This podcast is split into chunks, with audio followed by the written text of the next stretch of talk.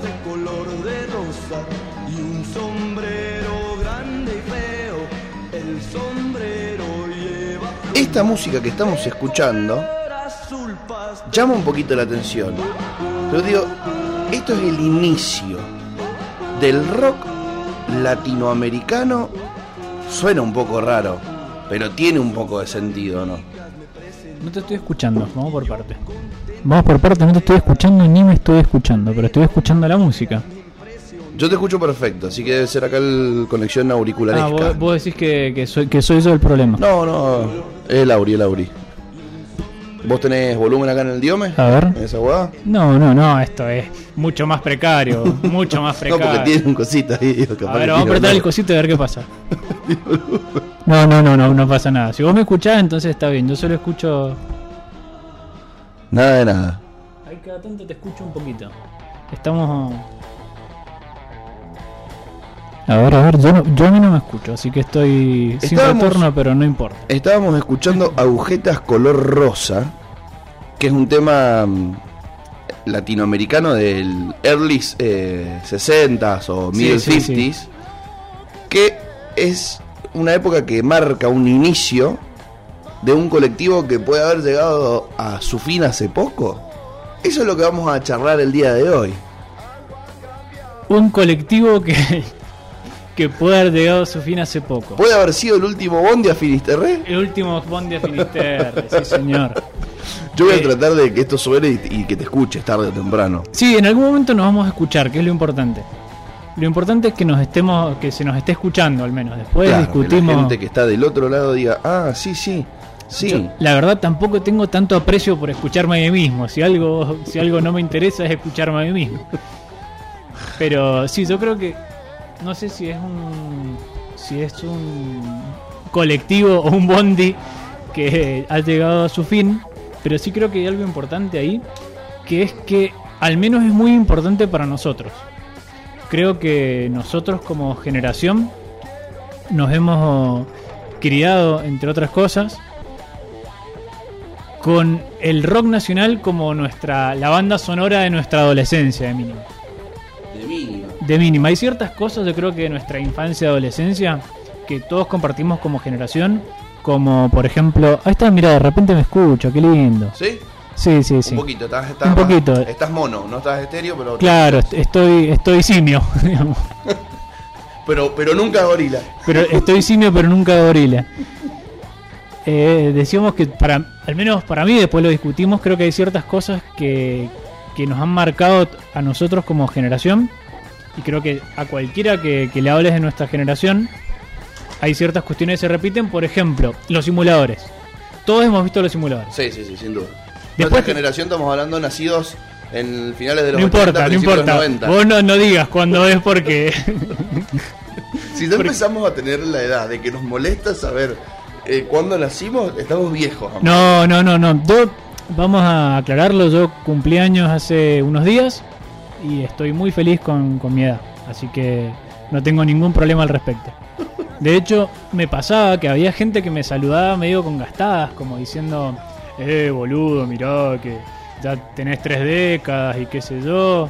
Como, la verdad, no me importa para nada. Bienvenido sea, de hecho. Yo creo, acá nos vamos a poner medio científicos, pero yo creo que si, si viviésemos en la Edad Media, en la cual, bueno, sí, el promedio de vida era de 35 o 40 años, y yo me preocuparía. Pero hoy en día que estoy más preocupado por llegar a viejo y estar al pedo que por, uy, me queda menos tiempo, me quiero un montón de años, no, no, no, no me interesa eso. Eh, de igual manera, tiene su, su, su desafío eh, la edad que, a la que nosotros estamos llegando. Sí. Porque estamos a casi nada de ganarle a el primer revolucionario de la historia. Ese murió a los 33. Sí, yo ya, ya le gané a Kurt Cobain, así que ya me siento un poquito mal. Bueno, que- queda uno. También tengo, un problema porque. Claro, tengo el problema de haber llegado, haber sobrepasado los 27 años sin haber conseguido algo suficientemente grande como para ser recordado. Entonces, bueno, no, no, tiene mucho sentido decir, uy, me voy a suicidar a los 27. ¿Quién, no? ¿Y qué hizo este? Nada. No tiene mucho sentido. Como que vos primero tenés que hacer algo grande. Siempre, sí o sí, hay, hay que haber hecho algo grande medido con qué vara. Para alguien. Para, yo creo que para un. Volvemos a lo mismo, vamos a utilizar la palabra fea de colectivo. Para un colectivo lo suficientemente grande, tipo colectivo de dos pisos. Está bien, está bien. está bien. tipo Andesmar. Digamos, vos tenés que tener más o menos ese tipo de colectivo. Pero, ejemplo, digamos, estamos. Hace poquito recordamos el Día del Futbol- del Futbolista Argentino. El día de futbolista argentino. Por quizás el partido más importante de la historia del fútbol mundial. Le podemos discutir después la final en Madrid Boca River, porque yo creo que pega en el palo, pero yo creo que eh, lo que ocurrió ese día, viste, todas las, cosas para no decir de qué estamos hablando, en realidad, simplemente para, para hacer como que... Para que alguien que ya sabe diga, ah, sí, está haciendo referencia a esto. Y para que el que no sabe diga, ¿qué le pasa a estos pelotudos? Está bueno porque ahí es cuando vos realmente te sentís parte, que de- depende de qué tan rápido desbloqueaste el tema del que estamos hablando, esa persona dice, ah, viste, yo soy Claro, hay, mo- hay mostrero gente- 2.0. Claro, hay gente que di- Yo escucho día el futbolista argentino. Dijo, sí, dale, sí, sí, sí, Yo sé. escucho el monstruo de que estaba el Nero Pérez. Yo escucho el monstruo de que el Negro Pérez le damos micrófono, ¿no? Como ahora que es una voz en off, así a lo lejos. Ahora lo roba. Sí, sí, sí. Ahora cada tanto grita como para.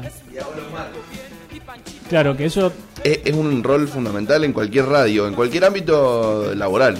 Nosotros hacemos muy mal en no tener una, un momento de presentación, de decir con ustedes tal, para tener, para tener un momento para presentarlo al Negro Pérez, decir cebador de mates y hacedor de comentarios en off. ¿Querés que lo hagamos? ¿Ponemos fuerte el aplauso? Dale, dale. Fuerte el aplauso para nuestro amigo, el cebador de mates, comentador sin sentido de El Monstruo de las Mañanas, que también tiene su propio programa los martes de 10 a 12 en Monster Geek, nuestro querido amigo, el Negro Eres. ¿Se escucharon los aplausitos? Todo? Sí, sí, Maravilloso. perfecto, perfecto. ¿Sonó bien? ¿Pareció? Sí, sí, yo creo que estamos más cerca de ser un programa radial. Bien. Cada día estamos más cerca de ser un programa radial y en cualquier momento vamos a dejar de hacer gestos. Que, que por ahí estamos. a La mitad del chiste, por ahí yo creo que alguien nos escucha. Dice, che, ¿por qué se están riendo tanto? Y porque a la mitad nosotros hacemos gestos, terminamos el chiste haciendo una cara. Entonces, bueno, todavía nos falta ese detalle. Tenemos momentos muy poco radiales. Igual ahí me parece que tenemos que en vez de esquivar los gestos, prender la cámara que tenemos acá enfrente, ponerle Sí. un trípode Sí, sí, sí. y hacer el doble de gestos y, y que sea un streaming. Yo creo que cuando cuando lo hagamos, porque supongo que lo vamos a hacer en algún momento, o si no es y si no vamos a seguir mintiendo con que lo vamos a hacer en algún momento, espere, o señora, o señor, espere que lo vamos a hacer en algún momento. Pero cuando lo hagamos, vamos a tener el problema opuesto. El mirarnos y decir, che, qué cara de pelotudo que estoy poniendo, tendría que ponerle onda a esto que estoy diciendo. ¿Por qué siempre tengo la misma cara? Estoy hablando que se murió un perrito y tengo cara de nada. Pero es un problema futuro. Entonces, uso la frase de un problema para el Lucas del futuro. ¿Y mi streaming? ¿Dónde, ¿Dónde está? está mi streaming? Bueno, el punto es que el sujeto. va- Vamos a hacer una palabra posmoderna. A ver, Digamos. Quien conlleva la acción por la cual se festeja el Día del Futbolista Argentino es una persona que hizo algo por un enorme colectivo. Sí, Yo creo que por eso se, se conlleva y se festeja lo que se festeja. Otro día vamos a hacer un programa del cual yo me encargaré personalmente, que llamaremos de forma eh, para el debate, porque es algo para debatir siempre. Un programa que yo me gustaría llamar ¿Se puede no bancar a Maradona y no ser y ser gorila? Pero todo el que no banca a Maradona obligatoriamente es gorila. Hay gente que, por ahí decís, che, mirá, yo, bueno, puede ser. Ahora, vos no bancás Maradona, es de gorila. Otro día vamos a hacer el programa de Es de Gorila también, en el cual simplemente haremos un glosario de cosas que son de gorila, posiblemente sin explicarlas. porque para nosotros es así, punto. Claro, es como, che, a ver, eh, echarle edulcorante al mate es de gorila. Y nadie va a decir, oh, sí, sí, sí, listo. Está muy bien eso, me gusta que no haya chequeos. Porque ya que estamos en un mundo del periodismo sin chequeos, nosotros ¿por qué tenemos que chequear lo que nosotros decimos? Somos Si los únicos nosotros- boludos que chequeamos. Claro. O sea, a ver, subámonos a la hora de la posverdad. Bueno, subámonos a la hora de la posverdad. Vamos a empezar a tirar cosas sin chequear. Chequear está re sobrevalorado. Hace unos días estaba viendo un video que arrancaba diciendo la artista feminista que estafó un museo nacional. Y dije, uy, a ver esto. Eso tiene un título de los segmentos que hace Lucas Miradas en este programa. Como ¿por qué un DJ catapultó a Ronald Reagan a la presidencia de Estados Unidos? Y una cosa medio loca. Claro, ya, es que es clickbait, digamos. Decir, bueno, a ver esto. Sí, sí, olvídate. Y aclaramos de edad, probablemente hoy no haya esos clickbait, sepan disculpar. Eh, me pongo a ver el video y la verdad es que en el fondo nunca ocurría eso que estaba contando. Era una historia de una mina que sí, la verdad que era medio ladri, es cierto, y que había copiado un par de pinturas. Pero bueno, ya está. O sea, le habían dado una exposición en el Museo Evita. Aclaración, cuando vos te ponen una exposición en un museo nacional, no te compran los cuadros. Tal cual. Eso, cualquier persona que, que tenga dos de frente sabe que no es que viene el museo y te dice, ah, sí, te compro todos tus cuadros, así los pones acá. No, la idea es que los pongas para que otro venga y los compre. Tal cual. No, no, no. Era el Museo Nacional se compró todos estos cuadros que eran copia. Y ponían unos cuadros que en lo personal no me gustaban, no, no sé, no, no importa, no viene al caso. Pero eran cosas muy sencillas y ponían a gente que se dedicaba al hiperrealismo a criticar esos cuadros. Que es como si a mí me pusieras en un concurso de melanina, digamos, no, no tiene mucho sentido. Está bien, está bien. Me gustó la analogía. Es que sí, no tiene mucho sentido. Es. A ver, bueno, vamos a. Vamos a hacer una. Sí, es descalificativo per se, no tiene sentido. Es a Papo poner en un concurso de electrónica. Sí. Che, a ver, a Conseguiste ver. un laburo en esto. Claro, decir, a ver, Papo, ¿qué te parece mejor? ¿Tiesto o.? No, ya está, sabés que va a putear a todo el mundo. No tiene sentido esa comparación. Y no ni un solo dato chequeado. Y viste esa idea de no, arte es esto. Y arte es esto porque a mí me parece. Y esto no es arte porque a mí me parece. Y nadie decía, che, a ver, existe esta definición de arte que es esto. Existe esta definición de arte que es esto. Otro, otro día lo discutimos. Justo en, en lo visual y no auditivo, para mí es el lugar más difícil de realmente encontrar estándares que satisfagan a propios y ajenos. O sea, el otro día hubo una subasta de una obra de arte invisible. Pero la diferencia es que esto no es que solamente es invisible como algunas que ya hemos conocido. Esta directamente, Lucas, no existe. O sea, había una obra de arte que no lo era. Vos tenías que dejar en tu casa un espacio de 2x2 para que estuviera ahí. Pero no existía. 50.000 euros se vendió. O sea, alguien fue, Qué puso bueno el traslado 50.000 eso. euros para poner una plaqueta en una pared o en el piso, desconozco dónde, porque si la pones en la pared capaz que te la tapa la escultura invisible. Y Que eso no lo tuvo en cuenta. eh. Che, a ver, y la- no, pasa que justo iba a poner el cartel, pero me lo tapa la escultura. ¿Entendés? Y ahí una escultura invisible. Cosas raras en el mundo del arte, lo visual. Este muchacho, el de la banana con cinta scotch, muy linda la cinta scotch, de hecho esa plateada, metalizada, es de mis, de mis cintas preferidas. Son ásperas, sí, sí, sí. Yo se la ponía a la puntera de los patines cuando se me rompían. Muy bien. Cada uno la usa para lo que quiere, la cinta. Eso es lo bueno de la cinta. ¿Ves? Esa banana la vendieron también en un millón de, de dólares, creo, una cosa de loco. Bueno, y, el- y el chabón, el artista, se la comió. ¿Me entendés? El señor que, que cambió Harry Potter por concha. 50 mil pesos cada ejemplar. Pero bueno, hace causas sociales. Paguémosle, boludo, a Maraté. joder, le vamos- Claro, de bola.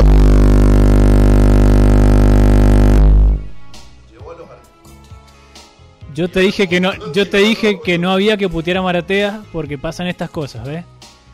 Uno putea a Maratea y eh, tenemos estos estos problemas.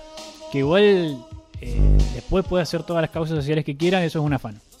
Después podemos discutir, no, pero mirá, el pibe después consigue 3 millones de pesos para la lo que sea. El pibe se sacó un riñón y se lo dio a un nene de misiones. Está bien, perfecto, muy bien.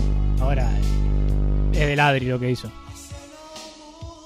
casi tan ladri como estos movimientos acrobáticos que estamos tratando de hacer para que nos podamos escuchar.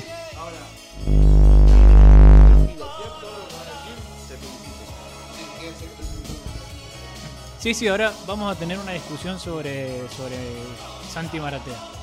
Decís, che, pero esto no estaba dentro del programa. Bueno, porque por ejemplo, para mí, no lo excusa que haga cosas piola para que sea un ladri en su trabajo.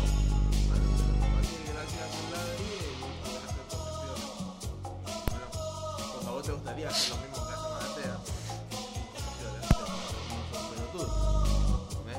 Todo eso es muy discutible. Todo eso que acabas de decir, empezando por no sos un pelotudo, es muy discutible. Pero eh, probablemente haría causas similares. Pero no sé, a mí, a, ver, no, no estoy tan amigado con la militancia 2.0. Con la idea de, bueno, juntémonos por las redes sociales y qué sé yo. Pero bueno, quizás el chaval la entiende mejor que yo, porque la hace. Yo creo que uno tiene que tener la humildad de que cuando algo funciona, esta es la Argentina de Scaloni, hermano. es la Argentina de Scaloni. Vos me podés decir, che, pero Argentina no está jugando bien y qué sé yo. Mira, hermano, clasificamos. Hoy vamos a hacer un partido digno contra Bolivia y probablemente clasifiquemos puntero. ¿Qué me importa? Uno está acostumbrado, que es hincha de otro maravilloso equipo que tiene este ancho y, y- y vasto país. Con que una, es, una banda roja que Claro, te cruce el una, alma. una banda roja que nos cruza el alma, está acostumbrado a ver un fútbol lindo, donde vas ganando 11 a 0 y querés ganar 12 ahora a con 0. Gallardo. Claro. No, bueno, pero la filosofía River Platense siempre fue ganar, gustar, golear desde tiempos inmemoriales. O sea, los mejores técnicos de River siempre preponderaron este tema del buen juego. Sí, o sea, cierto. River no fue nunca una platea que, que- porque en la platea estaban los so- socios y, e hinchas más exigentes, nunca tuvo una platea que te festejó un córner o que te festejó eh, un- un- un- una barrida, un golpe, una suspicacia, te festejaba un- una tunita, un- una, una rabona, te festejaba otras cosas. No sé si viste a Valdano diciendo En Caja que, Negra. Diciendo que se pasó del ole ole ole al huevo huevo huevo. Bueno, dentro de esa vamos a utilizar otra otra improperio. Dentro de esa dicotomía estoy muy bien con improperios posmodernos, mil disculpas. Eh, perdón por la mala palabra. Dentro de esa dicotomía de, ole ole ole huevo huevo huevo, River siempre estuvo más cerca del ole y de festejar los ole que por ahí Boca, que festejaba que el 5 fuera a tragar con la cabeza. De todos modos, En la Argentina, en la selección argentina, con los jugadores que tenemos, la calidad de jugadores que tenemos, ¿qué queremos ver, boludo? yo. Esa es la pregunta que nos tenemos que hacer. Mira, Yo, yo, pa- yo para soy mí bielcista. es indiscutible vamos- que si Scaloni gana, viene Scaloni, no lo vamos a criticar, pero ya que estamos ganando, seamos críticos en la victoria también. Mira, repito, yo soy bielcista, muy bielcista. Fanático de Bielsa. Sí, sí, sí, sí. No, no, aparte, en serio, he sentado a estudiar como el tipo, como el tipo arma los equipos, me parece un ejemplo de un montón de. Otro día hacemos un, un programa sobre Bielsa y las cinco formas que dice de alcanzar la felicidad, que son maravillosas. Hay una anécdota en la cual, en serio, el chabón cuenta, vamos a hacer una versión hiper breve, la cuenta Gaudio en realidad. Tiene un montón de anécdotas maravillosas, Bielsa. Otro día discutimos Bielsa y sus anécdotas que son increíbles. Del tipo de que, qué sé yo, le caía bien alguien y le regalaba un auto. Eh, o el, chabón, cuando dirigía a Chile, va al predio y le dice: No, y usted, che, pero es lindo este predio, ¿puedo vivir acá? Pero acá entrenan la selección. Por eso, mejor, estoy al lado, no tengo ni que laburar. O esta, me voy a tomar una licencia de contar esta porque esta es maravillosa. Él se junta con el. Creo que es Retegui, si no me acuerdo, no me equivoco. El técnico de las Leonas. Son muy amigos. Se van a comer a la- y Bielsa le dice. Se juntan, perdón, a hablar. Y Bielsa le dice: ¿No quiere venir a comer? Y estaban en la casa. Y dice: ¿Cómo venir a comer? Sí, yo me voy a comer a otro lado. ¿Pero qué me vas a invitar? Sí, sí, yo todos los días voy a almorzar a otro lado. Bueno, dice, entonces vamos. Bueno, dice, mira, yo le voy a explicar. Vamos a ir a una casa donde una persona nos va a atender. Esa persona no, no, no sabe de fútbol ni lo que estamos hablando. Así que es casi como que no está. Bueno, dice. Van a un campito de al lado, una casita muy humilde. los atiende un señor, les da de comer, charlan un poco. Y en un momento le dice, che, ¿y este tipo quién es? Entonces le cuenta a Bielsa que él salía a correr todas las mañanas. Y un día, mientras salía a correr, se encuentra un tipo sentado en un tronco llorando. Entonces se frena y le pregunta, ¿qué te pasa? Y este tipo le cuenta que se había quedado sin casa, que la mujer se había ido y que se había llevado hasta la cocina. O sea, tenía un pinchito, sin nada. Entonces Bielsa le dice, bueno, ¿usted sabe cocinar? Sí, bueno, yo venía todos los días a comer. Y el tipo le pagaba todos los días a esta persona, digamos, para que le diera de comer, digamos. Tiene, tiene un, un, restaurante montón, tenía ahí. tiene un montón así de, de anécdotas muy, muy extrañas y muy lindas. No por nada le dicen el loco Bielsa. Y exacto. Está muy bien puesto ese apodo. Y, y las tiene de las otras, qué sé yo. Tiene el tipo firma con la Lazio y a los dos días le dijeron que no a algo y dijo, bueno, listo, no voy. Y no dirigió nunca a la Lazio. Es el loco en serio el tipo. Es muy fiel a sus ideales. Sí, ahora, yo estoy 100% a favor del bielcismo y su idea de importa la forma, no, no importa el resultado. Muy bien. Incluso, incluso si se pierde, porque lo que importa es la forma. Ahora, en este momento, lo único que me interesa es que haya justicia en el universo.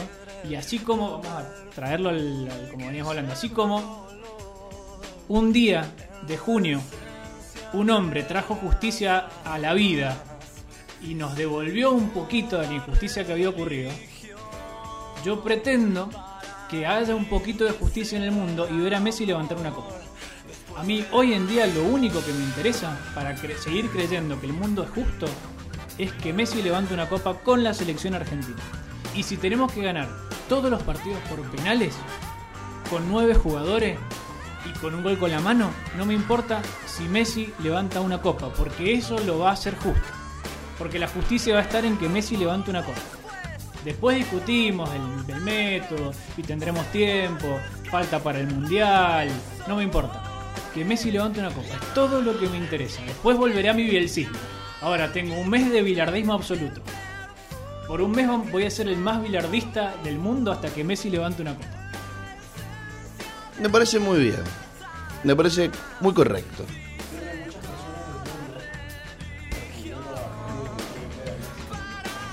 Yo creo que es, como te decía, para mí es una cuestión de justicia del universo. Es como, bueno, a ver, el mundo de verdad es justo, mostrame que este pibe pueda...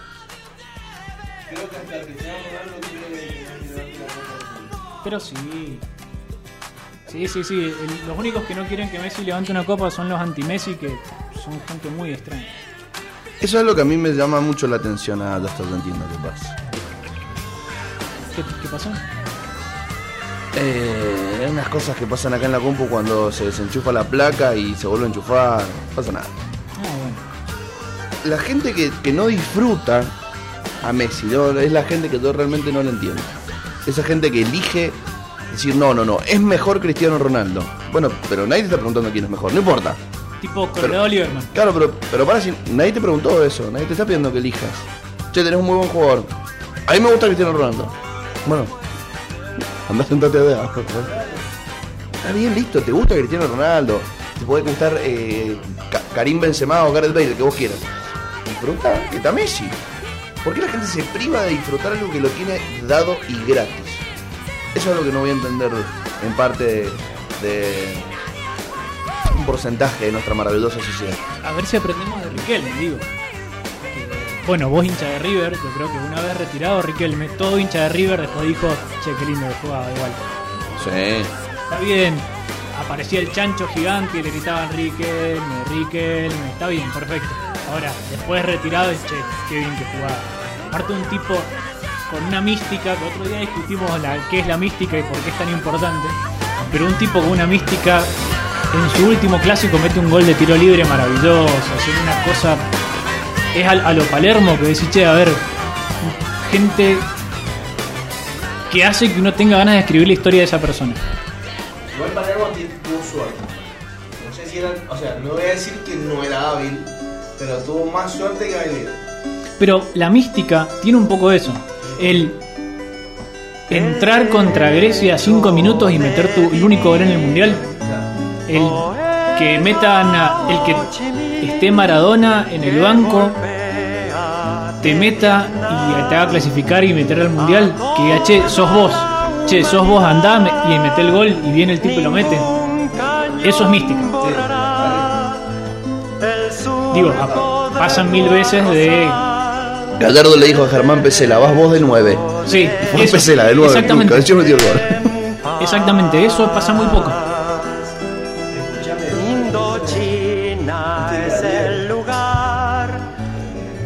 No sé si tú- tú- no te escuchas. Ayer fue el día de. River se fue. Sí, sí. Estaba yendo al trabajo. Y los bosteros habían tomado el trabajo de poner pancartas. Siempre lo hacen. Loco, escúchame. 60 por 40. Un tamaño así, es casi una 3. ¿Entendés? A color. Un fantasma. Todo de negro. El estadio fuego. Cuatro habían puesto en un lugar. ¿entendés? No es que habían puesto uno. Como para que quede el mensaje. ¿no? Pero si han puesto para sacar de ahí al lado del, del casino, cuelgan del puente de la entrada por Vicente Zapata. Pero si es lo único que pueden festejar, negro.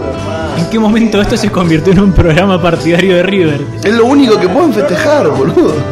Más allá, quitar el hecho de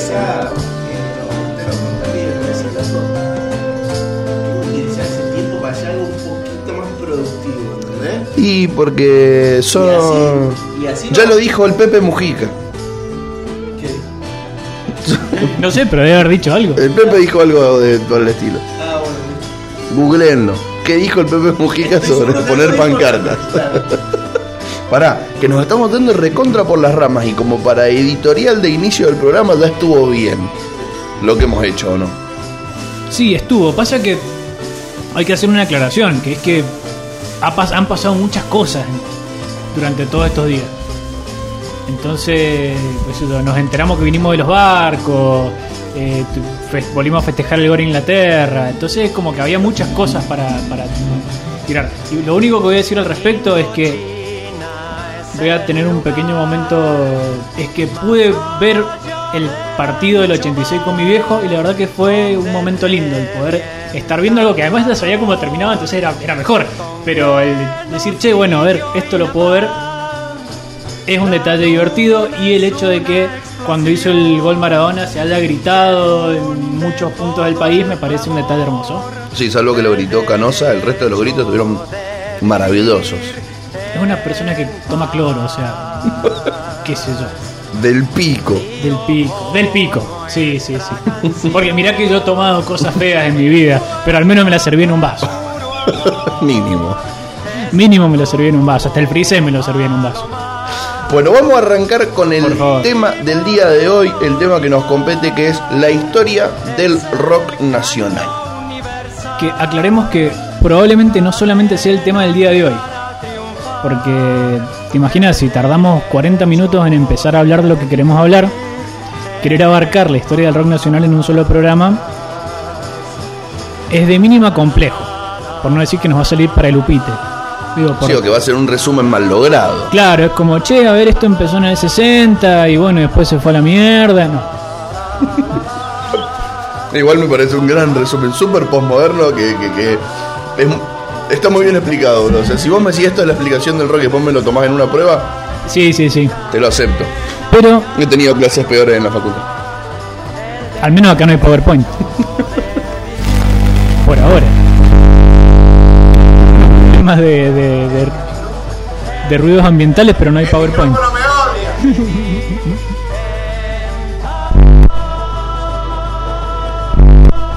Yo creo que es la tortita.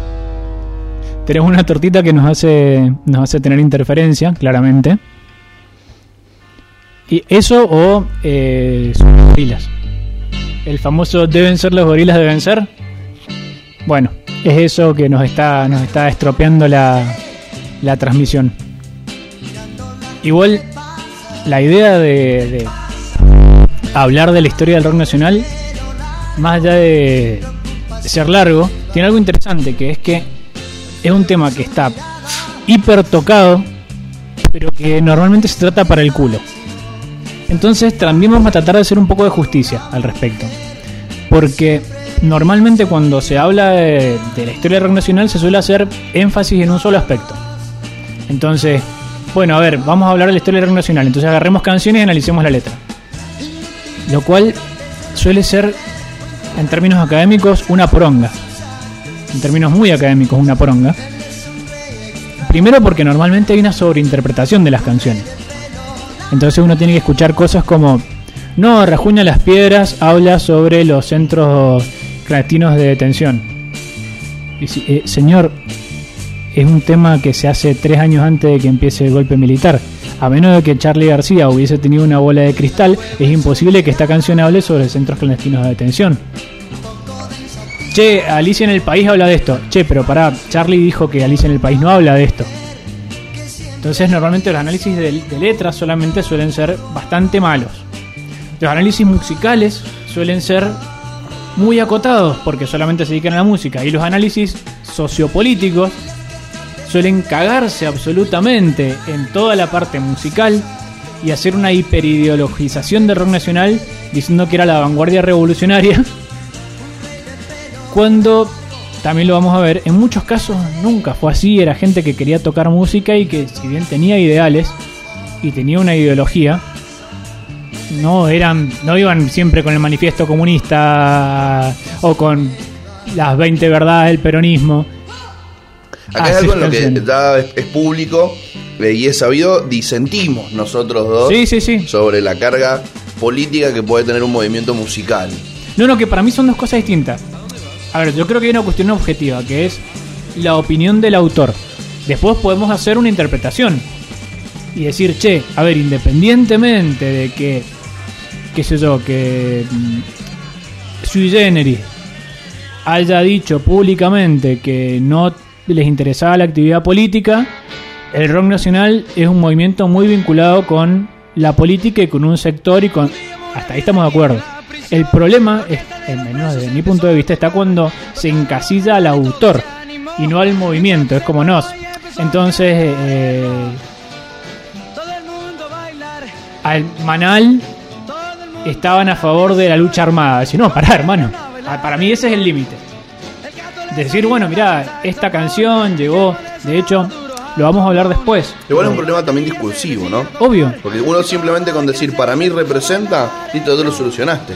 Mirá, eh, por ahí lo vam- vamos a profundizar un poquito después, quizás probablemente en, en otro programa, pero existen dos...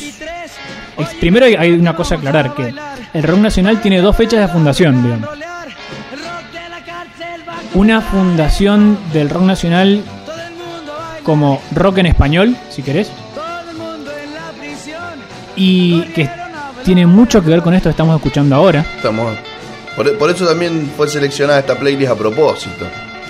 Pero excelente nuestro nuestro equipo, nuestra producción que nos cuida. siempre. Gracias al. Agradecemos al sonidista eh, y a nuestro equipo de producción que siempre nos cuidan. No le tenemos que ni decir de qué vamos a hablar. Y tenemos un grupo de personas que mientras hablamos va buscando canciones. Así que agradecemos el esfuerzo de, de- de los compañeros. Y a todos los eh, radioescuchas que con su hashtag mañana en el monstruo ayer nos llenaron de temas para que suenen hoy. Incluso sin saber de qué vamos a hablar. Tal cual. Lo cual habla muy bien de nuestro público. Por eso tengan cuidado si recién escucharon algo de Britney Spears o dentro de un rato es Cristina Aguilera, es culpa de los oyentes. Sí, sí, sí. Hashtag Free Britney. Es culpa de ustedes. Sí, sí, sí. El papá de Britney existe por Existe ustedes. por ustedes. El papá de Britney, esos 13 años fueron por ustedes.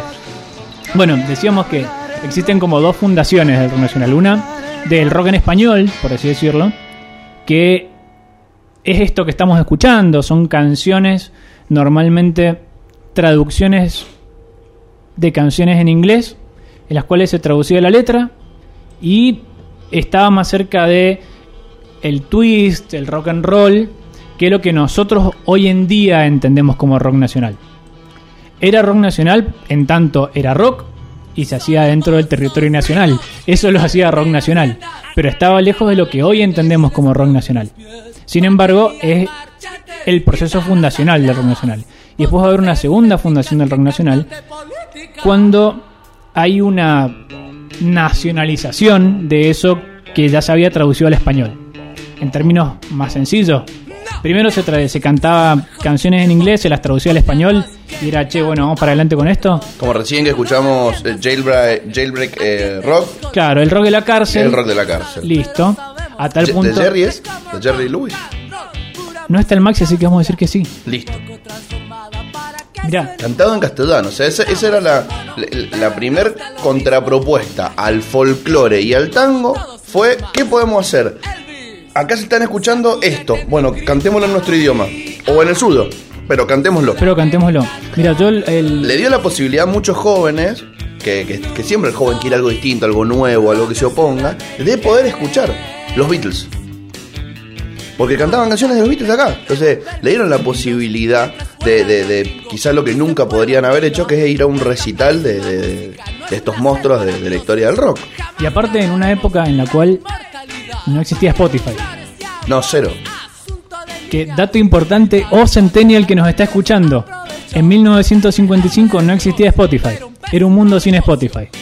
Sí, de hecho era un mundo con eh, TV para muy pocos y radio para algunos más.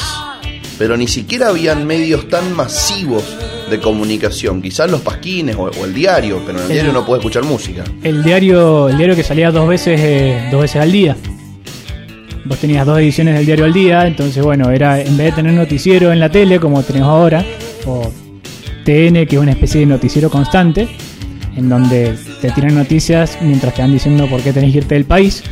Eh, mientras tanto, era como una cosa medio rara en la cual vos tenías dos diarios al día que te iban diciendo lo que iba pasando durante el día. Y mucha radio, que eso sí, y mucha noticia de boca en boca, lo cual llevaba muchos mitos populares y cosas por el estilo y cosas que medio que se iban pasando de boca en boca sin la necesidad de que aparecieran en la tele. Pero si era otro mundo, en el cual quizás si no existían estos tipos, nunca hubiese llegado a los oídos de muchas personas canciones de Elvis, canciones de, Jerry Lewis, canciones de Bill Haley and the Comets. Eh, Me voy a atrever a ponerte un tema que puede llegar a ser el inicio de el rock en español ya sin tanta influencia extranjera. Me voy a, atrever, vamos a ver, a ver, Vamos, vamos a discutirlo. Me parece que puede ir por este lado. Usted me dirá, mi querido amigo.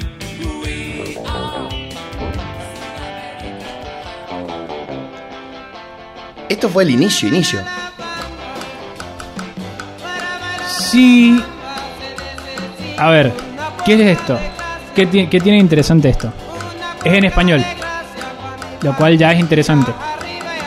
Pero está más cerca de el rock and roll y el twist que lo que nosotros entendemos como rock nacional. De hecho, Que- este muchacho, Richie Valens, es eh, esta- estadounidense. O sea, eh, él es de ascendencia mexicana, pero es estadounidense. Y esto es como el, el inicio Sí. de nuestro rock. que hay que entender una cosa. El rock Increíble que venga de acá.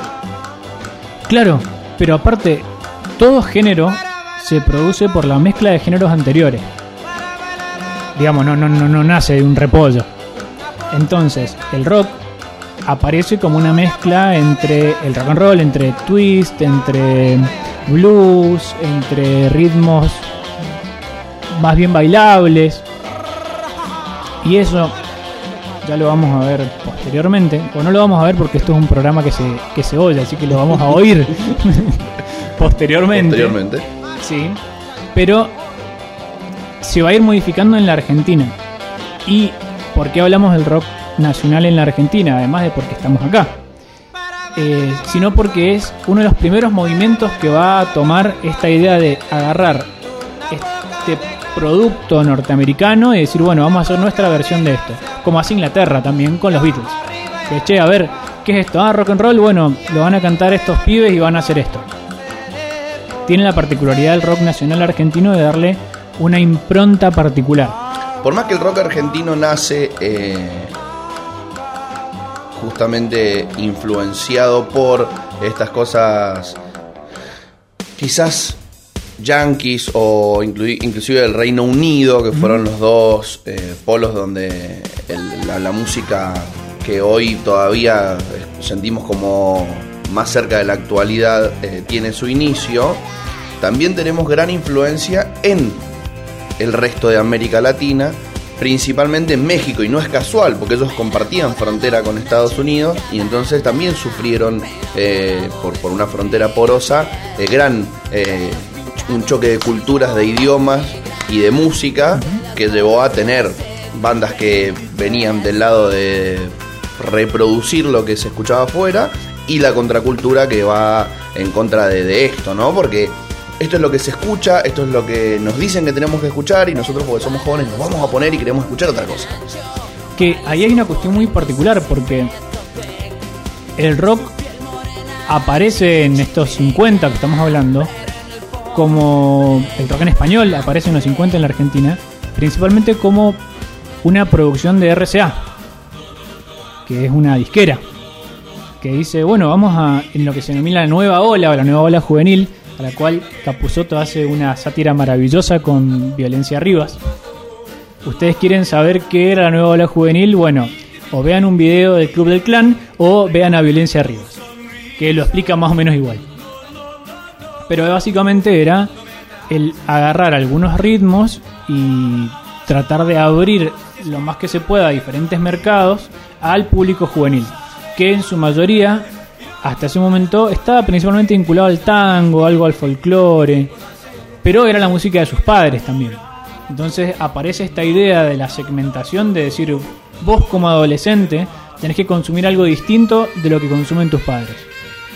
Y aparece esta idea de el twist, del rock and roll, de los boleros, de la música caribeña. Entonces aparece el Club del Clan en los, en los años 50 como que, a ver, esto no es ni siquiera para, para centennials, para millennials y para todos nosotros que no tenemos la más y mínima idea de que era el Club del Clan.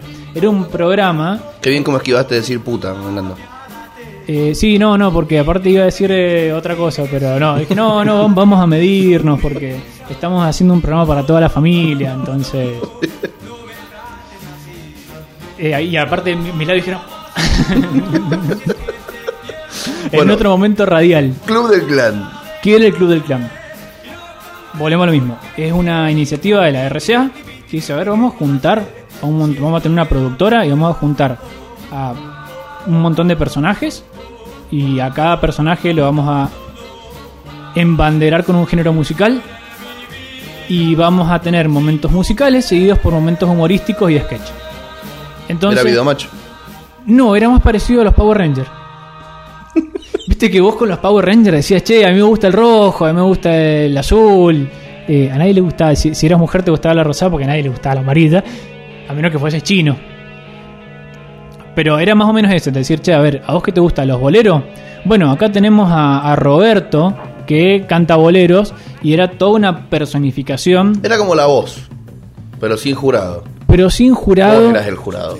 Pero el jurado sos vos con S sin, eh, y no con Z, digamos. Pero sí, era un poco eso de, che, a ver, bueno, vos que te gusta el rock and roll, bueno, aparece este tipo, aparece Luan, vestido de esta manera, con el pelo engominado, eh, con esta ropa y con esta actitud, entonces te dice cómo actúa una persona que escucha rock, canta, que escucha una persona que escucha rock, cuál es su visión de X cosa la de una persona que escucha rock. Y cada uno de estos personajes está muy estereotipado dentro del género y la idea era vender o un bolsón, digamos, meter en un bolsón de consumo, ah, bueno, a vos te gusta esto, bueno, tenés que actuar así, tenés que escuchar esto y esto es eh, la música acorde con lo que vos estás escuchando. Pero esto va a ser si bien parece muy comercial y qué sé yo, que digamos, vamos a tener una- durante todo este proceso hay una discusión constante en el rock que es esto es comercial, esto no es comercial y frente a eso hay gente que va a decir esto es comercial entonces no sirve y gente que va a decir esto es comercial pero igual es rock. Convengamos que acá hay una cuestión de, de enemistad de propios y ajenos entre los distintos purismos, ¿no? Sí. Che, esto es rock, esto no es rock, es una discusión que se ha dado toda la vida en su momento, como vos acabas de decir, esto es comercial, esto no es comercial. Esa es una pregunta que se pueden hacer las disqueras si quieren vender o no quieren vender. ¿Esto es rock o esto no es rock? Es una pregunta que se pueden hacer solamente los fans, los hinchas de esta música, que tienen que elegir sí o sí, en vez de disfrutar a Soda Stereo de los Redondos, uno de los dos. Bueno, en esta época lo mismo. Para mí es como Estado usar y- el peronómetro. eh, el Estado y el mercado se necesitan. O sea, buenísimo el Club del Clan. Che, no, el Club del Clan era una verga que buscaba comercializar la música del momento. Sí, pero si no hubiera alguien que te pone la tutuquera para que vos tengas una guitarrita que hacen solamente en Estados Unidos, que se llama Gibson Les Paul, y no te va a sonar tan buena la criolla con la que está tocando Atahualpa Yupanqui para la música que vos querés hacer, flaco. Entonces hay un poquito y un poquito, y la idea es desentramar este ovido que se ha ido tejiendo desde 1950 en adelante. Claro, porque aparte hay una cuestión dentro de, de el, vamos a utilizar otra mala palabra, dentro del palo del rock, que me parece una expresión horrible, pero no importa, que es esta idea de no, esto es comercial, eh, Parito Ortega es un vendido, eh, está bien, quizás eh, Palito Ortega y, y Más respeto con el chabón que le salvó la vida a Charlie García. Sí, además le salvó la vida a Char- a Charlie García y ha hecho cosas bastante interesantes. Pero digo, a mí no me gusta, pero independientemente de que a mí no, a mí no me gusta, entiendo el valor que tiene porque el Club del Clan y todas estas propuestas musicales van a llevar a esta idea de los jóvenes escuchan una música diferente a la de sus padres, que es el rock. Después lo que se va a modificar es qué es el rock. Pero esta idea de los jóvenes escuchan rock es algo que se va a sostener por los próximos 50 años.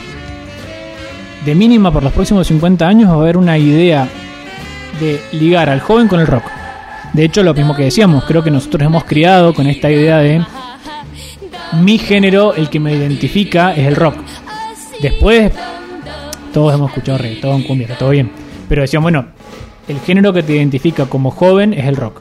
Y eso es una idea que aparece en los 50. Porque además el rock, no sé si por decisión propia, no sé quién habrá podido sentirse el abanderado como para decir si esto es así o no es así. Creo que es uno de los pocos movimientos que realmente tiene un fundamento filosófico y político como para realmente representar algo más que solamente un gusto musical. Porque vos decís, che, bueno, ¿cuál es el género que te representa? Y tenés que decir el rock. Nosotros que después podemos escuchar quizás metal o, o punk rock o ska. A mí, por ejemplo, mi música preferida es el ska. Pero el ska acá en Argentina no representa un movimiento musical. Podemos ir a hablar de, Jamaica, llevarnos hacia atrás en los años de esclavitud y cómo la música eh, fue tomando protagonismo en estas etnias que eran minorías. Incluso hasta te hago, te hago un paréntesis ahí. Podemos hablar de el ska español y la influencia del movimiento anarquista en España y cómo el movimiento anarquista influye y esta gente que hace ska español, español de España, le habla a un sector de la sociedad, Sí, sí, al sector proletario. a un sector proletario que tiene una tradición vinculada al anarquismo. Y acá en Argentina pasó algo similar, no con el anarquismo, no tan cargado de, de, de- de- una fuerza política, pero sí como respuesta a una clase obrera que tiene una similitud. Estamos hablando, por ejemplo, de la zona de Vallecas, eh, en España, en Madrid, lugar obrero por excelencia, donde todas las bandas cantan ska punk rock.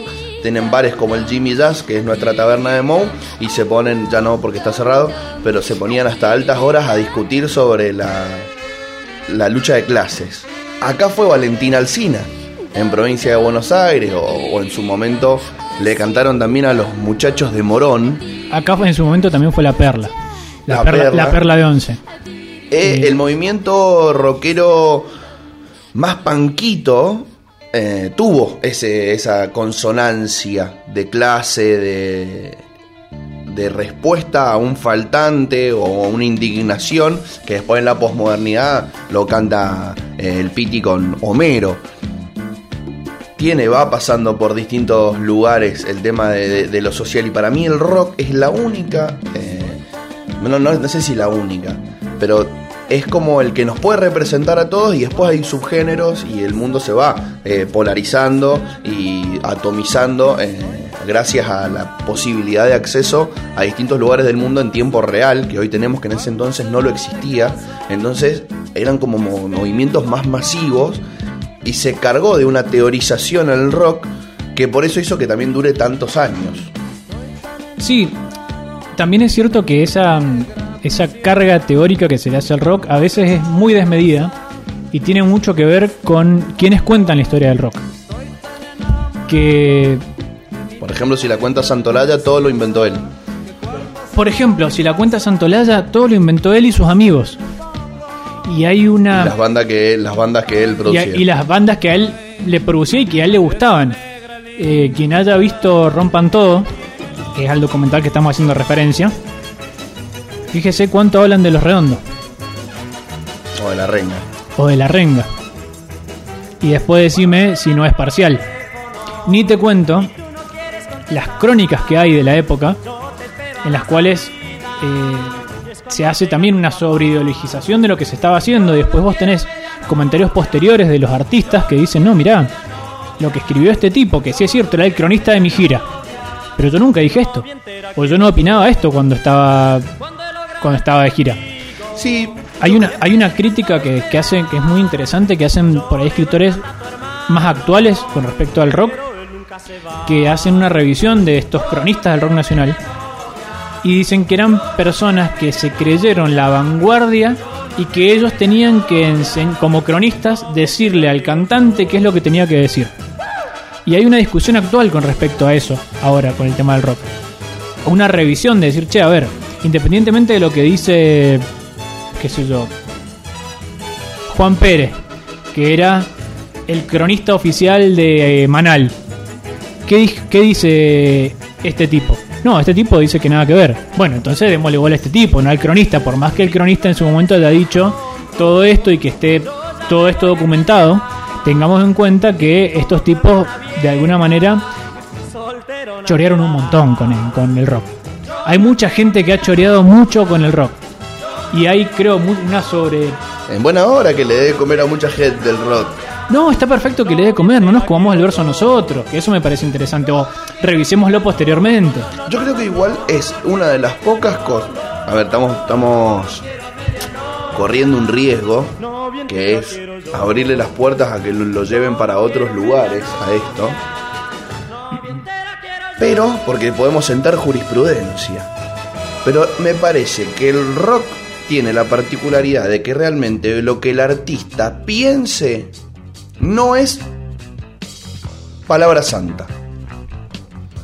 No desde el rock como movimiento social. Claro. O sea, pasa que ese, hay, una diferencia que está muy buena a marcar. Una cosa es el rock como música solamente, y otra cosa es el rock como movimiento social. Que eso es algo que vamos a ir discutiendo porque el rock como movimiento social se va a ir modificando a lo largo de los años y excede puramente a lo musical. Hay cosas que son puramente musicales, como esto que estamos diciendo. En los años 50 aparece el Club del Clan y en el año 59 se filma Venga a bailar el rock, que era la primera película en español sobre rock. Bueno, está bien, perfecto. Esto es lo musical. Y, en ese momento el rock constaba de traducir canciones en inglés y ritmos que estaban más vinculados a el twist y eran principalmente bailables y que por lo tanto la música o la letra no tenía tanto que ver con lo que nosotros entendemos hoy como rock nacional. Bueno, eso es la música. Ahora, incluso en ese momento ya existía un movimiento de rock que si bien tocaba twist y tocaba se juntaban en la cueva, se juntaban en la perla de once y empezaban a cranear lo que después va a ser la segunda fundación del rock nacional con dos canciones que son dos declaraciones de principios, que son las dos canciones que se consideran fundacionales del rock nacional, que son La Balsa y Ayer No Más. Con Los Gatos. Y así se fue nuestro Y así se va el Negro Pérez. El inicio de- de- del rock eh, como movimiento musical tiene sus inicios con Eddie Pequenino y la banda Mr. Roll y sus rocks, influenciada por Bill Haley, donde este muchacho cantaba See You Later Alligator, nos vemos en un rato lagarto, eh, mambo rock, etcétera, etcétera, etcétera, pero como movimiento social surge con la balsa. Y vos decís, ¿cuál es la diferencia entre Ey Pequeñino? Que de hecho si te pones a pensar y lo querés escuchar musicalmente, eh, See You Later Alligator es mucho más rock que la balsa. Musicalmente. Sí. Menos mal que no está el Maxi, podría contradecirnos.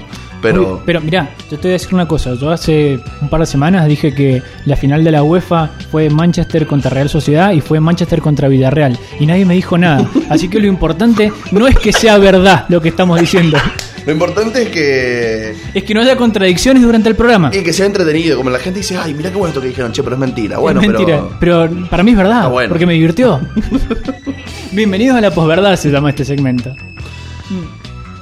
De hecho, recuerdo haber escuchado en un documental viejo, uno de los primeros DVDs que hubo en mi casa. eh, no sé si era Rock hasta que se ponga el sol o Buenos Aires Rock, uno de los dos, que tenían el nombre de recitales de, esa época, donde le preguntan a León Gieco, para mí, eh, si tengo que elegir, mi, mi artista de rock eh, preferido de la República Argentina. Es el que marcó para mí muchísimas cosas sin caer en ninguna de ellas de, de- de una mala manera. O sea, es el tipo poco polémico del rock nacional argentino. No, señor. Siempre del lado de las causas justas. Ah, eso, Venido- eso de lo hace polémico, digamos. eso le quita, le quita, polemi- le quita polemicismo. O sea, no dijo mi ejército rompan todo, se tiró de un, de un quinto piso, o se enojó con Sabina porque le pateó la mandanga. Y, pero hace varias cosas que dejan a mucha gente afuera. ¿León? Sí. El ángel de la bicicleta, ponele. Temazo. Gente indignada por, eh, mirá, mirá lo que le hace una canción. ¿Por qué? Pasa. ¿Porque lo hizo medio cumbia? Porque le hizo medio cumbia, por ejemplo. Ah, bueno, eso no saben nada. Si justamente Pocho era eh, un muchacho que representaba estos sectores populares que escuchan cumbia. Está bien, pero. La cumbia es, es parte del rock. Como movimiento social. Uy, ya nos agarramos a piña. No musicalmente. Bueno, esto ha sido todo. Muchas gracias. Ahora pasaremos a. Se recagaban la trompada. Eh, Cortame el micrófono. no, eh, como, Volvemos en cinco minutos. como movimiento social, eh, nos estamos adelantando muchas décadas. Pero vamos a llegar al momento de que yo pueda hacer esta comparación. Yo creo que hay, hay una cuestión que. Mirá industria argentina de damas gratis. Es casi ska. Es un temazo. Y representa lo que le pasó a la juventud villera de los 90. Nacer y vivir en una Argentina súper desigual. Neoliberal. Y Oscura. esa es una forma de entender el rock nacional, por ejemplo. Que eso es algo importante a discutir. Es frente a la pregunta ¿qué es el rock nacional? Pregunta que no vamos a responder porque, qué sé yo.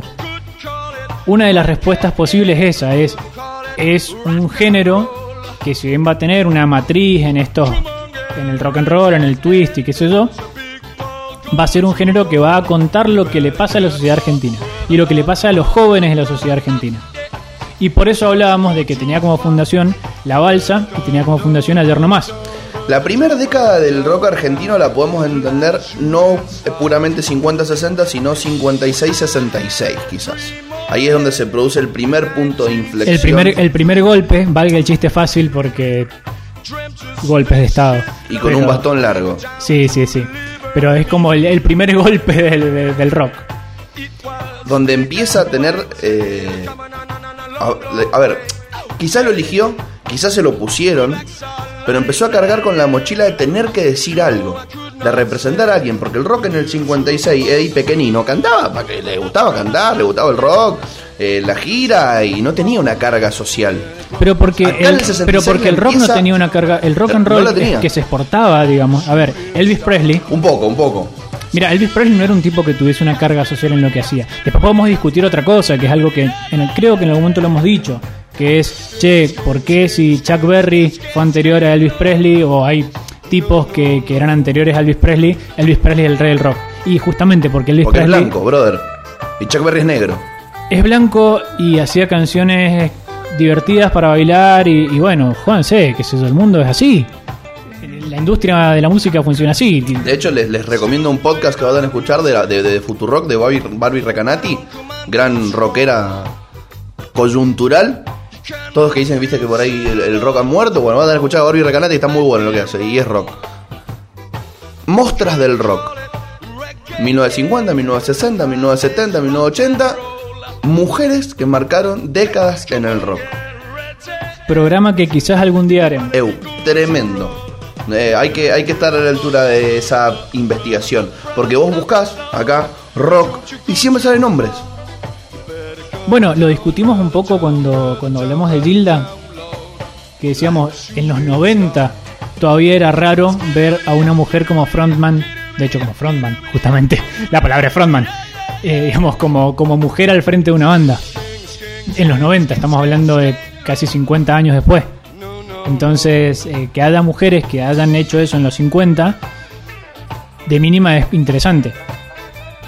Ahora, eh, ¿por qué decíamos lo de, lo de la balsa y lo de ayer nomás? Y porque justamente, y porque hablamos de esta década, entre los 50 55, 56, 66, porque en esta primera etapa solamente se va a cantar rock and roll y ritmos bailables en inglés en, inglés o traducciones literales al español y no va a tener esa carga social que decís vos.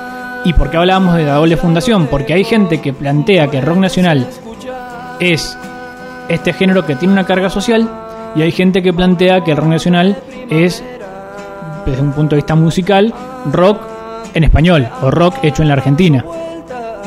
Para mí ambas respuestas son correctas.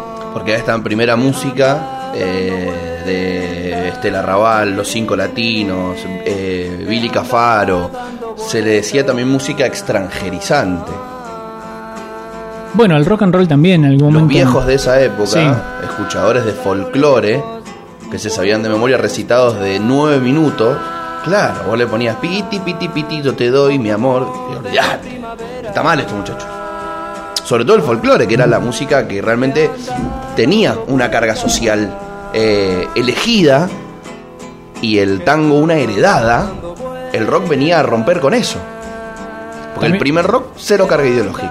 Bueno, también es una es una si querés una enseñanza de vida para muchas personas el no por tener mayor carga ideológica representás a un sector. Que es una falacia en la que se cae muchas veces.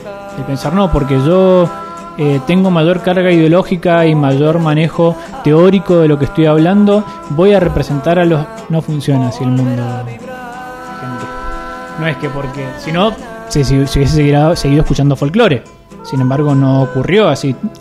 Después va a haber una discusión con el folclore. Pero no se siguió escuchando folclore y el, al menos en los sectores jóvenes, el género musical preponderante va a ser el rock durante mucho tiempo.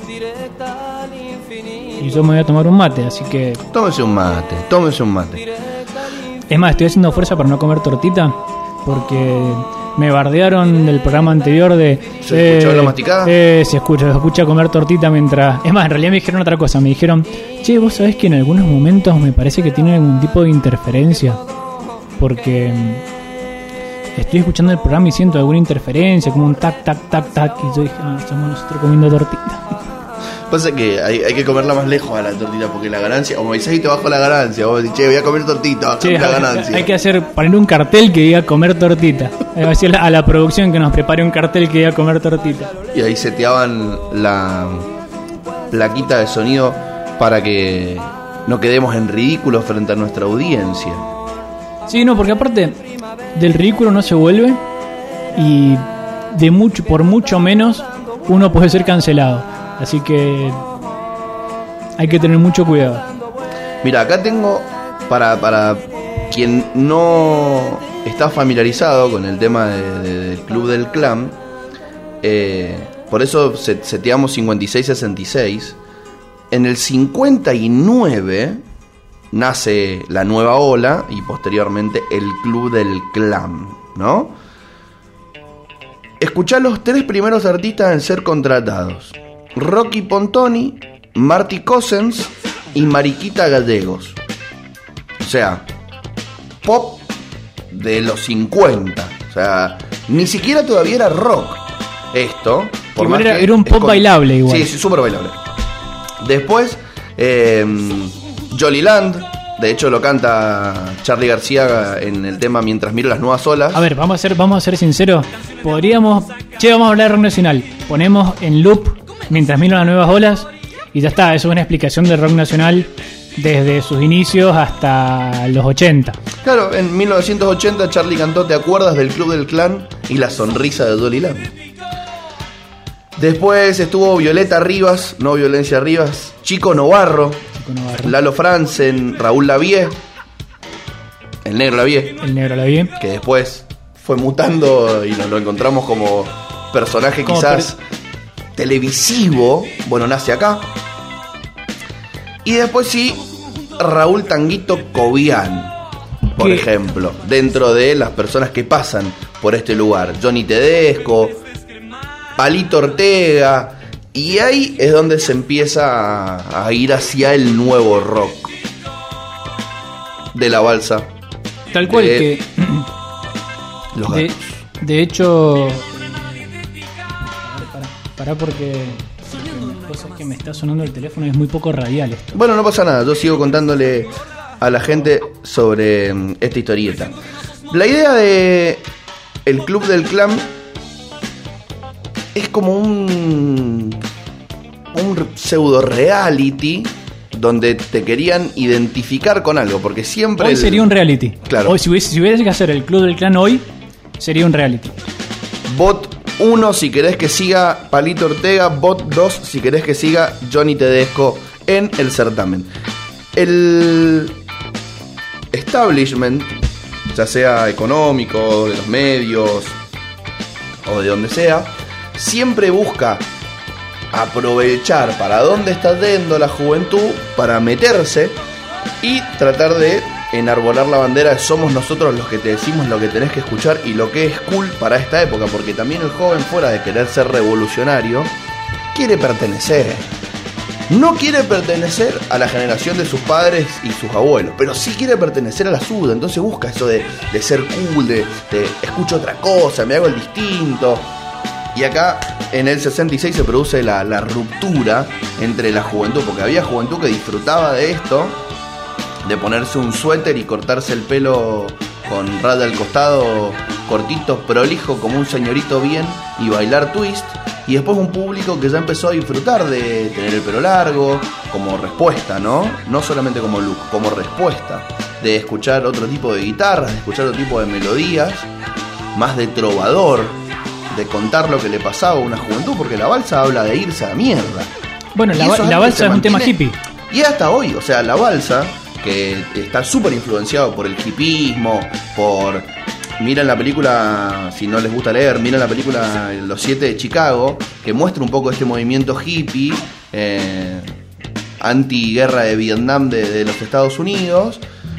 Tiene como esa... eh, la balsa, esa raigambre en esa juventud que no le gusta lo que hacen los adultos. Y su respuesta es, vámonos a algún lugar donde podamos ser felices. Claro, se arranca con.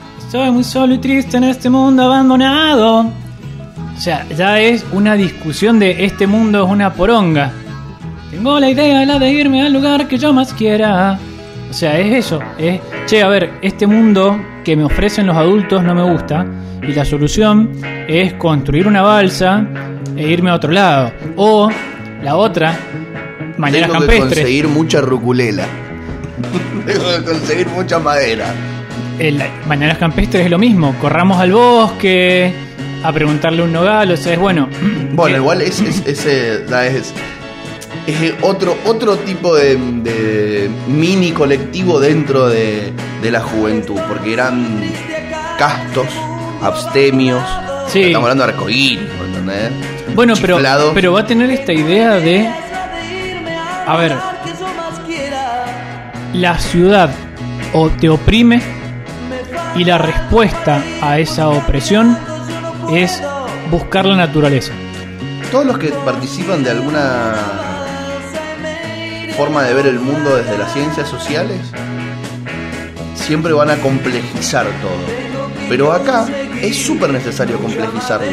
Porque este tema que estamos escuchando, la balsa, sin que hubiera existido la urbe de Capital Federal, no hubiera existido, no hubiera tenido sentido, pero también necesitan esa idea de poder irnos, alejarnos en busca de el sueño joven. Acabas de decir algo maravilloso, que es, en términos marxistas, el rock and roll tiene en su seno el germen de su destrucción.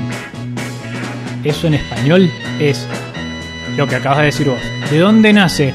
La balsa se, se crea en el baño de la Perla de Once, en la ciudad de Buenos Aires. Y es gente que está hablando sobre la necesidad de irse a otro lado, de irse al campo, de irse de viaje, de salir de la urbe, pero que necesitaban de la urbe para existir. Sí, que se hubieran ido y hubieran vuelto. Como, a ver, esto es algo que, pasa a lo largo de los años. Ya me, me pongo un poco viejo y cascarrabias a veces. Pero la balsa quizás es el tema que todavía tiene más vigencia de la mayoría de los temas de- del rock nacional. Vos a- hoy a un pibe no le pongas esta melodía, pero que Woz o Trueno hagan algo parecido y te lo puede militar hasta Infobae a la balsa, ¿me entendés? Che, vámonos. En su momento era vámonos de esta sociedad, vámonos de la ciudad, ahora es vámonos de Argentina. Vamos a otro lugar donde las cosas están mejor, ¿no? Y te lo venden todo el tiempo. Tal en cual. Argentina era profesor de educación física, acá canta en un bar y gana 100 euros por día. Pimba. Militando el exilio. Es culpa tú, Dalito Nevia. Ah, la repodrida. Es culpa tuya, Octavio Paz. Eh, la balsa marca el inicio de algo maravilloso, que es este rock sida con una carga de contestación elegida por sus artistas. Y en el lado B de ese disco, de ese pequeño sencillo que tenía dos, dos canciones. Pues eso es muy centenial. Muy, muy le explico un centenial. Muy le explico en Centennial. Yo les, a ver, Lado A, lado B. los discos y los cassettes, les explico. Vos los podías poner para un lado y se escuchaba y si lo dabas vuelta y lo ponías al revés, se escuchaba otra cosa. Y no, no se escuchaban mensajes satánicos. Escuchabas otra canción. Porque el- se grababan así. Con los, con los long play pasaba lo mismo. Entonces, en el lado B de, de este disco, venía un tema que empezaba diciendo, ayer nomás en el colegio me decían que este país es grande y tiene libertad. Que es toda una declaración de principio, que estos sean los temas fundacionales. Es lindo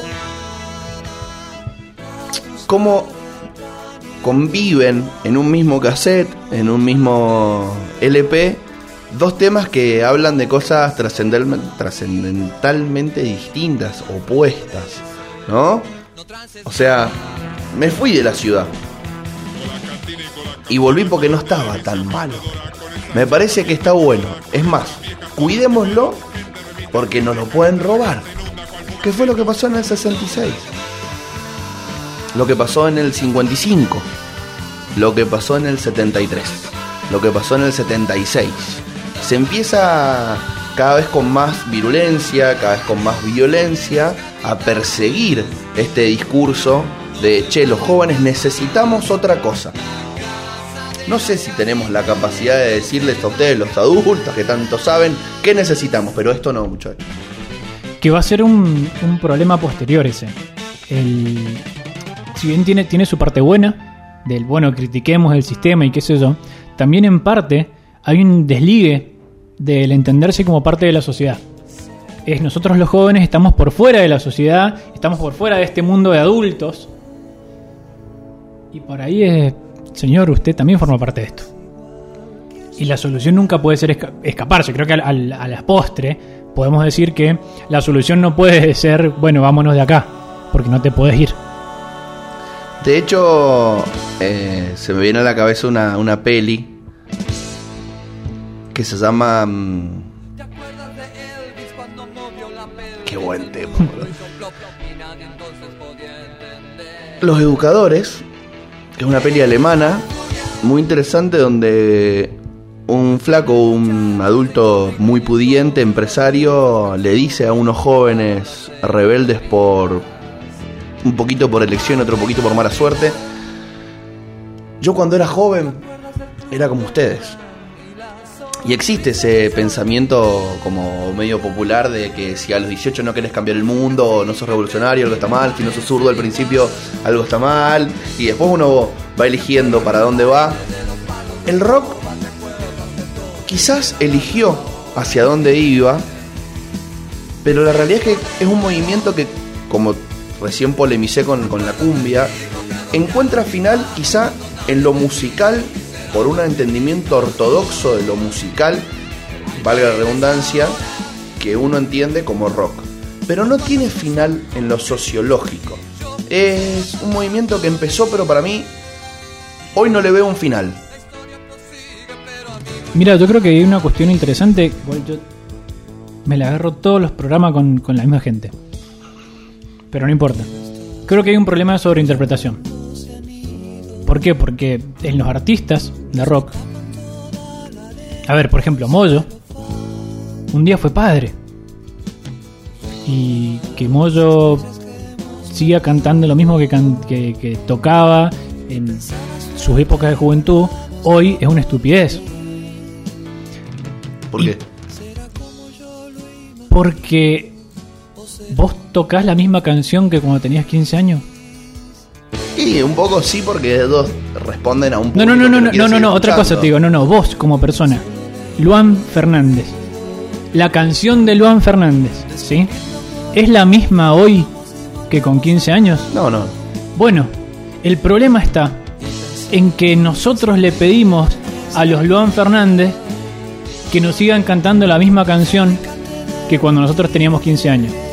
En vez de decir, che, loco, mirá, cuando el Indio Solari canta, no puedo cumplir hazañas que prometí, que me parece una canción hermosa. Te eriza la piel. Y me, me toda esa canción me parece una genialidad. Pero más allá de eso, el Indio Solari cantando, no, ya no puedo cumplir las hazañas que prometí, es una declaración de principios de un Indio Solari actual. Y si vos me preguntás, me gusta más que el Indio Solari cantando Ñafi Fru y Fralifru. Pero los dos son el Indio Solari. Ahora, hoy pedirle que cante Ñafi Fru y Fralifru, que de hecho hace unos días que explicó el significado y como que le decían, oh, pero esto no, ese es una mina, listo, ya está, no es para tanto. Esa, esa sobreinterpretación creo que es el problema. Bueno, pero es que cuando el artista plantea la obra, la puede plantear de un montón de formas, pero después que cada uno la escuche como le parezca, como lo siente y que la interprete como quiera. Mira, mira Spinetta. ¿Cuántas veces explicó un tema? Casi nula las veces. Y las veces que lo hizo eh, fácil de entender fue 100% a propósito. Y el resto es, miren lo que significa para mí, y bueno, lo, lo, lo sabrán con quienes yo charlo, y lo que significa para ustedes, bienvenido sea. Pero esto es otra forma de entender la, de entender la música. Es otra forma de, de ver la música. Vos podés utilizarlo para dar un mensaje claro, para hablar con una tortita en la boca, o para... Para vos, que no sé quién es el que te hateó por la tortita, Sí, sí, sí, para quien me hateó. no va a dejar de pasar. No, no, mil disculpas, es tarde, tengo hambre.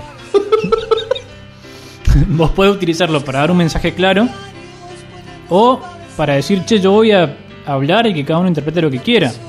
Digo, el Indio Solari cantando mm, eh, No voy en trenes. Yo voy en trenes, perdón, no tengo dónde ir. Y su crítica a Charlie García con No voy en tren, voy en avión y a lo que significaba Charlie García y como y su crítica de decir, che flaco, vos hay un montón de gente que no puede elegir la vida que vos elegiste, entendés que sos un privilegiado. Es dar un mensaje claro. No hay algo críptico. Es el Solari diciéndole a otra persona, che, loco, esto, ¿qué onda? O, volviendo al ejemplo de los redondos, vamos a las bandas, cuando dice esa, esa puteada al pop rock Música ochentero para pastillas. música para pastillas. No, no tiene miles de mensajes. O mm, todo un palo. Decir, che, a ver, esto tiene este mensaje. O... Ay, ¿cómo se llama este tema? El que habla de la, de la Unión Soviética y de... Y de Norteamérica cuando cae el muro de Berlín, de la redonda. ¿De los redondos? Sí, Eh, ¿Te acordás cómo suena, por lo menos? Es música para pastillas al principio, no me acordaba. Ah, claro. El principio de Flacas Gimnastas de América es una descripción y vos decís, che, no, mirá, acá habla sobre. No, eh, habla sobre qué era o qué, o qué se mostraba Estados Unidos en finales de los 80 y qué mostraba la URSS y eso y cómo veía el mundo el tipo y cómo eso llevaba a lo que estaba pasando en la Argentina. No hay mucha interpretación. El problema por ahí es que somos muy brutos. Nos pasa con, con los redondos particularmente. Entonces nos perdemos muchas cosas porque no tenemos el- no hemos leído lo mismo que leía el indio. Entonces por ahí él hace referencias que para él son re claras, como No, vos querés leer, querés entender Cantate de Puente de Amarillo, tenés que leer Artaud. Dificilísimo, inentendible.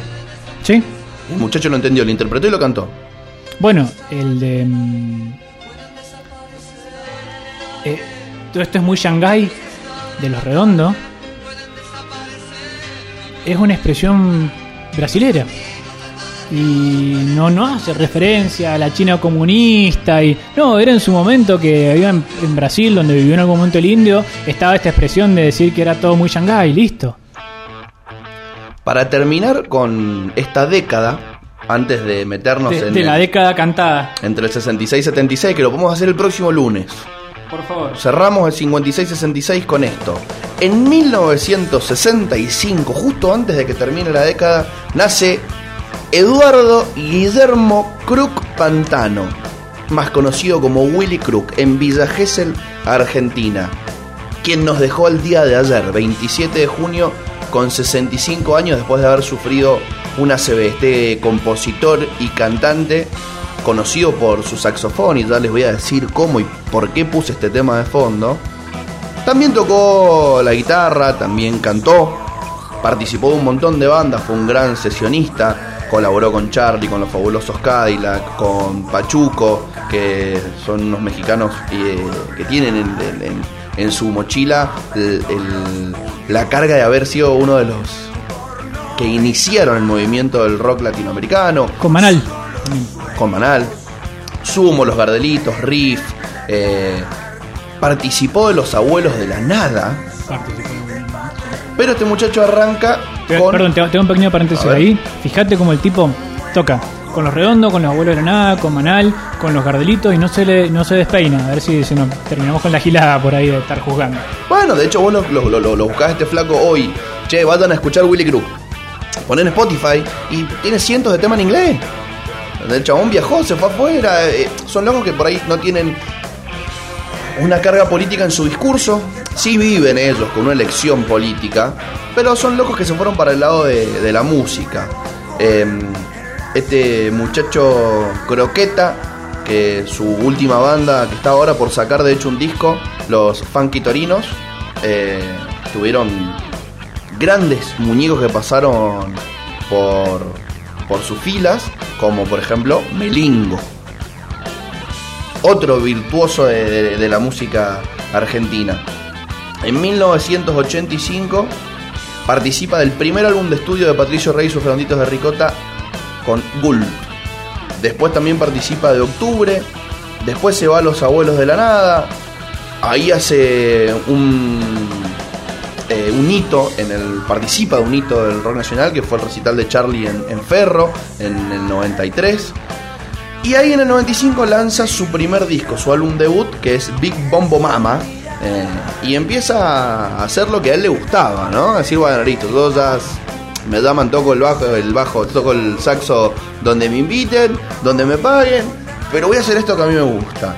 Y empieza a meterle rosca al mundo del, del funk, que es algo que está dentro del rock nacional y que quizás es un movimiento muy culturoso desde lo musical, al cual podríamos darle el día de mañana algún programita para ver qué es funk. Porque si yo te digo, che, funk, dame una banda, Paso.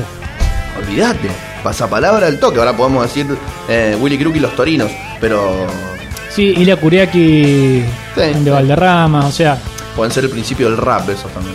claro, es que el funk. O sea, hay más bandas que tienen canciones funk Que bandas de funk. que bandas, o sea, digo, muy famosas como para que podamos decir, che, esto. Hay más bandas que tienen canciones de funk y muchos riffs de funk dentro del rock nacional que bandas que se dediquen enteramente a hacer funk. Bueno, este muchacho, don Willy Crook, eh, nos dejó el día de ayer y la idea del final de este programa era también evocarlo, dejarlo en el recuerdo. Ojalá que todos se puedan tomar un ratito el día de hoy para escucharlo, porque realmente es bastante interesante lo que el muchacho hacía con su saxo, con la guitarra cantando, hasta con su mano escribiendo, porque es bastante interesante. Si uno se pone a escuchar, suena, suena lindo, suena interesante eh, de Funky Torinos. Y al respecto podemos decir que hablábamos de Willy Crook, bueno, hemos hablado sin hablar de, de Maradona, hemos hablado de varias personas que nos han dejado, hablamos también de, de alguien que se está despidiendo antes de, antes de irse. Y quizás podríamos terminar dedicando, ya que aparte estamos hablando de música muy vieja y en su mayoría de personas que ya no están, podríamos terminar dedicando todo esto que hemos estado haciendo y todo esto que seguiremos haciendo, hablando de la historia del rock nacional, a todos aquellos que ya no pueden cumplir las hazañas que prometieron y que entonces quedará en nosotros cumplir las hazañas que ellos prometieron y que nosotros hoy entendemos como su bandera. Nosotros podremos quizás, sí, cuando él ya no pueda o cuando ellos ya no puedan, seguir cantando. Y seguiremos cantando y seguiremos haciendo esto. Ahora en este momento yo tendría que haber puesto ese tema. Pero, este cómo es Se esto. está por abrir la carpeta, así que dame un ratito. Te hagan de cuenta que no están escuchando esto que está pasando. No, aparte no es necesario hacer un final hiperclimático, muchachos, no es Hollywood esto. Eh, no es Vorterix. Claro, ¿qué te pensás? Aparte, no han escuchado la canción, por favor. ¿Rezando solo? ¿O encuentro para Encuentro un con un ángel? ángel amateur. Bueno, rezando solo también. Otro temón de los nuevos. Que se escuchó por primera vez en un gran recital en un lugar épico. Un maestro. Felicitemos a esos muchachos. Sí, sí, sí, la verdad que sí. Lo discutimos también en su momento, dijimos muy bien esta gente. Y nos vamos entonces con esto. Encuentro con un ángel amateur. Maravilloso. Terminar en el principio mis intereses quizá no fueron saludables. Yo ya no puedo cumplir hazañas que prometí, solo seguir cantando.